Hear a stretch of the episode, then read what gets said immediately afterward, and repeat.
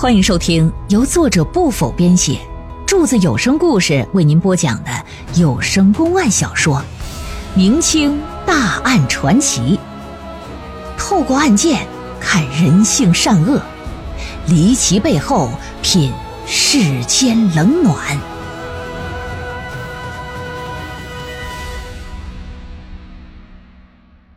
双流毒汤案中案第二回。李少康的家呀，住在九江镇的镇中心呢。那是门宽墙高好几进的院落，雕梁画栋，草木葱葱啊。有假山，有鱼池，那是美不胜收。那不愧是大富之家啊，既气派又优雅。负责出来迎接老爷这些人等的呢，是府中的一个管家，五十来岁，把老爷他们请入大堂之后。落座了之后，让人呐就赶紧上茶上糕点。老爷就说：“说不必麻烦了，本官呐刚刚到任，得知你家老爷命案还没告破，我这呀特意过来了解一下情况。”管家一听就一撮牙花子，说：“大人呐，我家老爷乃是那二姨太，是他所杀。二姨太现在呀在县衙大牢呢。”他只是仗着身怀六甲不肯招供罢了。小人小人认为，等他生下胎儿之后再去审问。若是不招，你就只管用刑，他必然会承认。老爷一听就一皱眉毛，说：“你口口声声说是二姨太杀了你家老爷，莫非你亲眼得见吗？”“呃，这……呃，这……这……这倒没有，呃，只是……”虽说你家老爷死在二姨太的房里，但并不一定就代表人是他杀的，还是要有确凿的证据才行啊！你呀，还是先和我说说你家老爷和这二姨太的情况吧。这老爷想知道，管家哪敢不说呀？一五一十的就说了。作为一大富豪，一般来说呢，都得是妻妾成群呢。但李少康却并非如此。最初啊，他只是娶妻高氏。夫妻感情挺好，也没纳妾，可美中不足的是什么呢？成亲多年来，这高氏啊，从未生下一子，也未诞下一女啊。在当今这个年代，你不生育，对一个家庭来讲，那都是大事都得退货呢。你就更别说在古代了，在古代，那老娘们那可以说那就是生育的机器，泄欲的工具。县里的、府里的。这好郎中不知道看了有多少了，可是这高氏啊，就是光趴窝不下蛋。你这要放今天，哈哈，女人不怀孕，很多人可能会寻思是不是老爷们的问题呀？是不是什么成活率低呀，或者是怎么地呀？啊，男人也得跟着去做一下相关检查呀。但放古代，所有人都达成共识，老爷们不可能有病，有病铁定是你老娘们，你铁公鸡不开裆。李少康一看自己这么富有，已经过了四十了，这媳妇肚子还是没动静，除了早晚各放仨屁之外，就从来没有过响动。这我等等不了了。正所谓不孝有三，无后为大呀，非常担心呐，自己这辈子是不是都没有孩子了？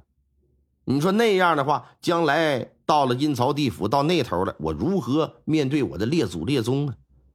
哎呀！续上一房吧。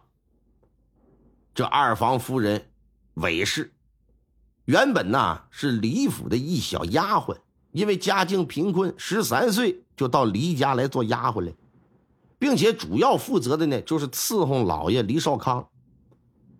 韦氏刚嫁到这儿的时候不显山不露水，看着并不怎么样，可随着年龄的增长，哎呀，这孩子呀，女大十八变。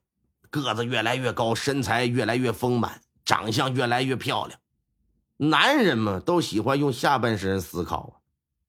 你说这么一个漂亮、青春靓丽的小修女啊，整天在老爷面前晃来晃去的，他又动了续房的这个心思，怎么可能无动于衷呢？那真可谓是看在眼里，馋在心间呢。啊，只是碍于大夫人。当时也只敢动动心，没敢动手。可是后期一决定自己要续弦的时候，再娶一房纳妾，第一目标就是这小丫鬟。正所谓熟悉不好下手啊，这怎么整呢？有一天趁这个酒劲儿，开诚布公的就和这韦氏就说了。韦氏也挺意外，心说：“老爷，你看你从小看着我长大的，这怎么的？现在还对我动这心思了呢？”可转念一想，自己也十八大九的了，已经到了出格子的年龄了。虽说这老爷看上去比他大很多吧，但是通过这几年来的了解，知根知底儿啊，这老爷人品不错，是个值得托付的人，这是同意了，说我做个二房吧。正所谓啊，郎有情，妾有意啊，收拾收拾闷墩蜜。高氏的肚子又不争气，那自然没啥可说的。丫鬟摇身一变，变成离家的二夫人。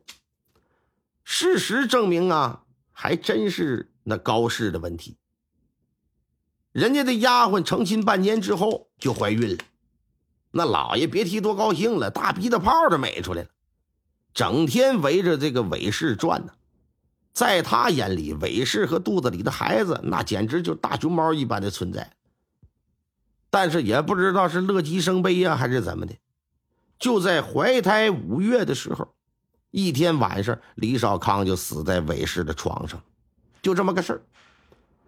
老爷听完就很不解的问：“说那听你的讲述，管家，韦氏是自愿嫁给你家老爷，又怀了老爷孩子，你家老爷对她又很好，那他为啥要对老爷痛下杀手啊？”说大人呐，你有所不知，这二姨太呀，心肠歹毒啊。他为了霸占家产，这才将老爷残忍杀害。你说什么？霸占家产？呃啊，对呀，二姨太是个挺有野心的人呐。他家呀，那穷的那都不能再穷了。为了改变自己和家人的命运，他在当丫鬟的时候，我就发现他不断的勾引我家老爷。这也是为啥我家老爷会娶她的重要原因。那咋勾引的呢？哎，你。嗯，比方说洗脚的时候吧，啊，不光脱袜子，还得脱裤子，那一直洗到大腿根那都。啊，娶她呢，她还不满足，一看自己怀孕了，这就觉得可以霸占离家的资产了，于是啊，这就对老爷痛下杀手了。啊，其实我家小姐曾经提醒过我家老爷，啊，要要注意防范这个二姨太，可可老爷没听进去，这这太可惜了。说什么？你你家小姐？你家小姐谁呀？这不是没有一儿半女的吗？哪来的小姐呀？啊啊啊！我我家小姐就是大夫人啊，高氏。呃，夫人，嗯，大人呢？你有所不知，小人最初我是在我高家门府做长工的，在我家小姐出嫁之时，这我家老爷一看我还算是机灵，会做事儿。又怕小姐嫁过来人生地不熟，就让我一起跟过来了。之后呢，我家老爷一看做事有条有理的，呃，恰好呃这边李府的老管家又生病了，就是让我留在这儿，我在这儿当的管家。我原本我是高府的，啊，是这么个事儿。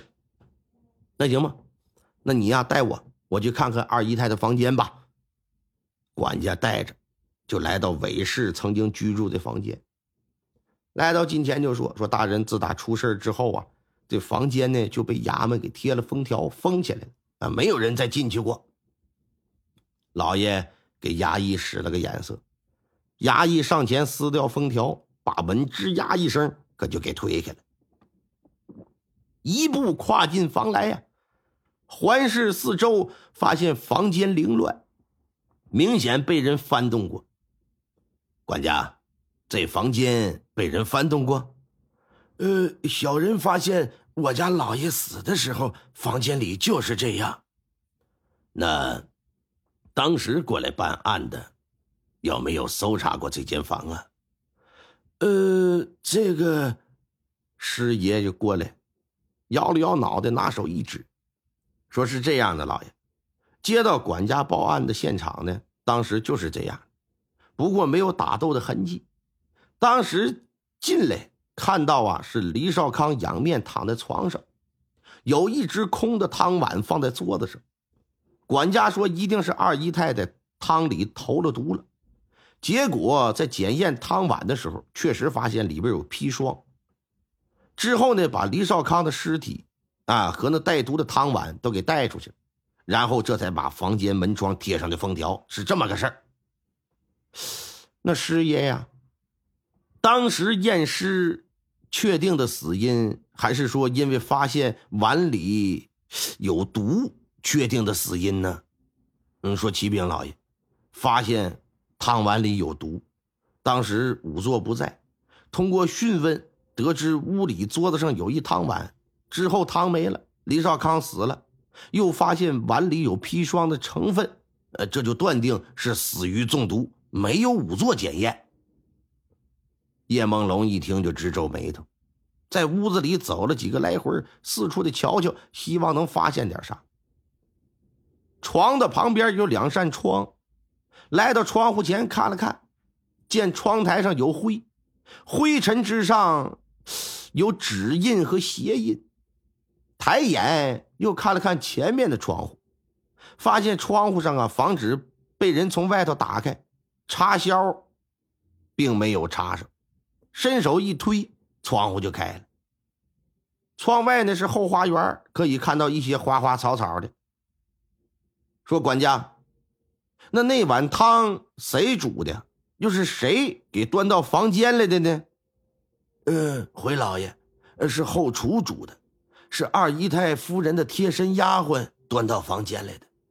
呃，他一见夫人和老爷不在屋，就把那碗汤放在桌子上出去了。平时老爷经常陪着二姨太在后花园散步，丫鬟以为他们在后花园应该很快回来，关上门就出去了。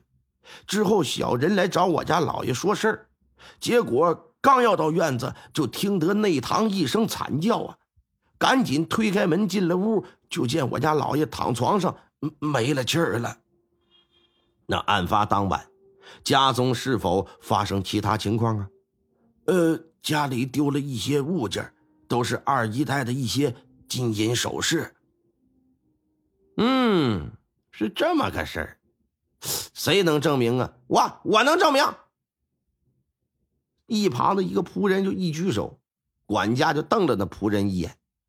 叶梦龙眼珠子转了转，把师爷就叫到身旁，趴在耳朵旁边嘀咕了几句。师爷点了点头，带着两个衙役就走了。